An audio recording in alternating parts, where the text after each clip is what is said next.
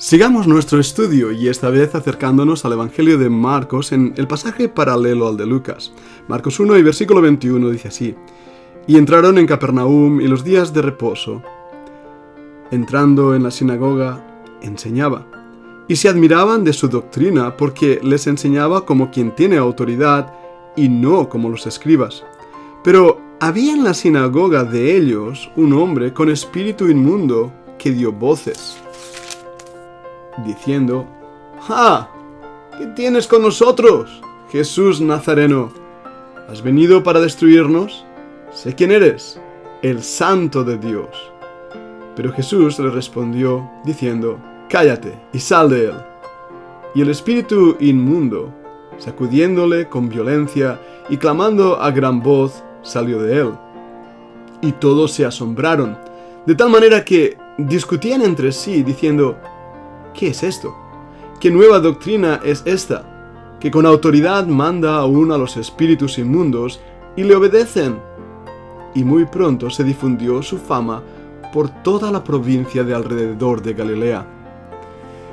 El pasaje paralelo nos da muchos más datos que podemos entender el inicio de ese ministerio de Cristo en Galilea después de haber sido rechazado en Nazaret es interesante que la palabra que utiliza en griego es que les enseñaba, didascalo. Esa era la función directa de un rabí y así que él ahí en la sinagoga toma esa posición de rabí, de maestro. En este pasaje no nos dice qué porción de las escrituras leyó o qué estaba enseñando, pero algo acontece allí y es que se admiran de su doctrina. La forma de esa palabra en griego, su doctrina, es enfática, muestra realmente las enseñanzas de Cristo basadas en la Torá.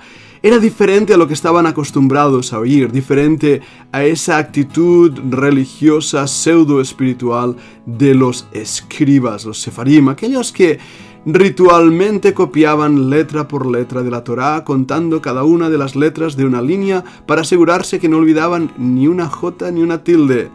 Todo era perfecto, todo, exceptuando ellos mismos. Sin embargo, Cristo enseña con autoridad, exusía, esa fuerza innata en él mismo, ese derecho, esa orden, esa fuerza. La palabra exusía muestra realmente que Cristo es Dios mismo que enseña con la misma autoridad que tenía Moisés. Con la misma autoridad que la palabra escrita, que la voz de Dios escuchada a través de los textos antiguos testamentarios. Es lo que se refiere ahí cuando dice que tenía autoridad. Y eso impactó muchísimo más cuando leemos el siguiente evento. Hay un endemoniado en la sinagoga. Uh ¿Lo has oído bien? Un endemoniado dentro de la casa de la reunión. No nos debe extrañar, hemos ya hablado del trigo y la cizaña, como crecen juntos, y la cizaña ponzoñosa que llega a matar al verdadero trigo.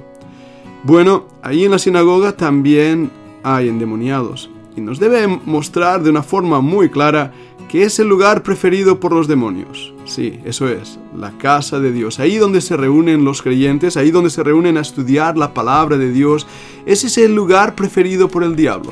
¿Por qué? Porque él aporta confusión, enseñando otro falso evangelio. ¿Cuánto me gustaría que nuestros estudiantes despertáramos a esta realidad que estamos viviendo en pleno siglo XXI, tiempo de apostasía, donde Satanás ha llenado los púlpitos, donde las enseñanzas de las escrituras han sido removidas de la verdad bíblica y de la autoridad bíblica para seguir ideas de los hombres que han llevado una verdadera esclavitud. ¿Cuántos pastores hay endemoniados? Solo Dios lo sabe. ¿Y cuántos demonios hay dentro de la iglesia? Solo Dios lo sabe. Por los frutos y la teología es lo único que nosotros podemos discernir.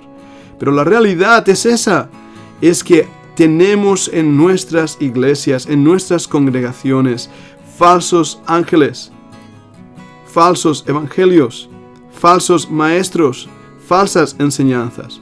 Y tenemos que ser muy listos, tenemos que tener realmente mucho discernimiento espiritual para volver a la autoridad de las escrituras y darnos cuenta que es ahí donde debe estar puesta nuestra fe y esperanza. Y esto Debo decirlo también incluso por aquellos pastores que intentamos fielmente predicar todo el consejo de Dios, para que no caigamos en el error de hacer que la congregación nos siga a nosotros. Solo debemos seguir a Cristo nosotros como siervos, cada uno de nosotros en este aula de estudio, somos siervos inútiles. Somos señales que apuntamos hacia quien tiene autoridad y ese es Cristo. Y solamente Cristo. La enseñanza de la Escritura, el dogma, la doctrina, tiene que venir de Jesús, del verdadero Maestro.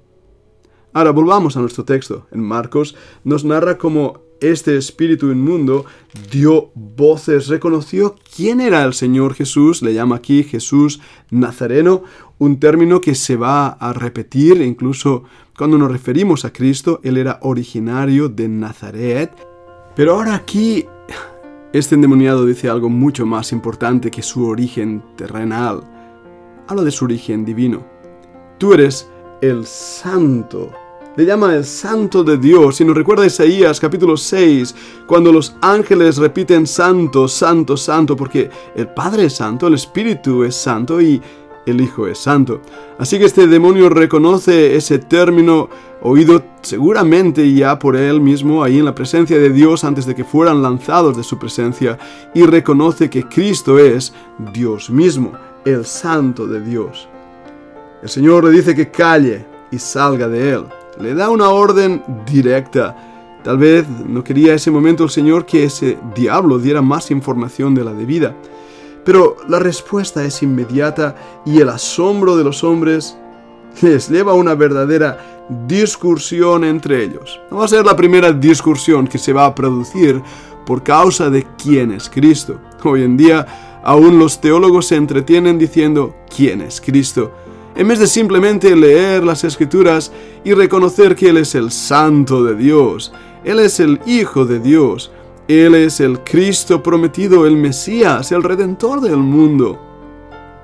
El Señor Jesucristo debe ser nuestro Señor también, nuestro Salvador. ¿Qué es esto? ¿Qué es esto? La pregunta de esa sinagoga ha resonado en el eco de la historia. ¿Qué es esto? ¿Qué doctrina es esta? ¿Qué autoridad es esta? Hmm. Bueno, la respuesta se encuentra en las escrituras. Y me gustaría que por un momento pensaras tú si has respondido a estas preguntas. ¿Sabes quién es el Señor Jesús? ¿Sabes qué es lo que Él ha hecho por ti? ¿Has creído en su autoridad y en su doctrina? No quiero alargarme ya en este podcast, pero sí mencionar que después de este evento, los versículos que siguen en Marcos, dice que salió de la sinagoga y vinieron a casa de Pedro, de Simón y Andrés, Jacobo y Juan. Y la suegra de Simón, la suegra de Pedro, lo cual indica que Pedro estaba casado, estaba acostada con fiebre. ¿Y qué hizo el Señor? La sanó. Y sabes, pensando en esto, veo dos cosas. El Señor sanó en Shabbat y el Señor me sanó a mí. ¿Y a ti?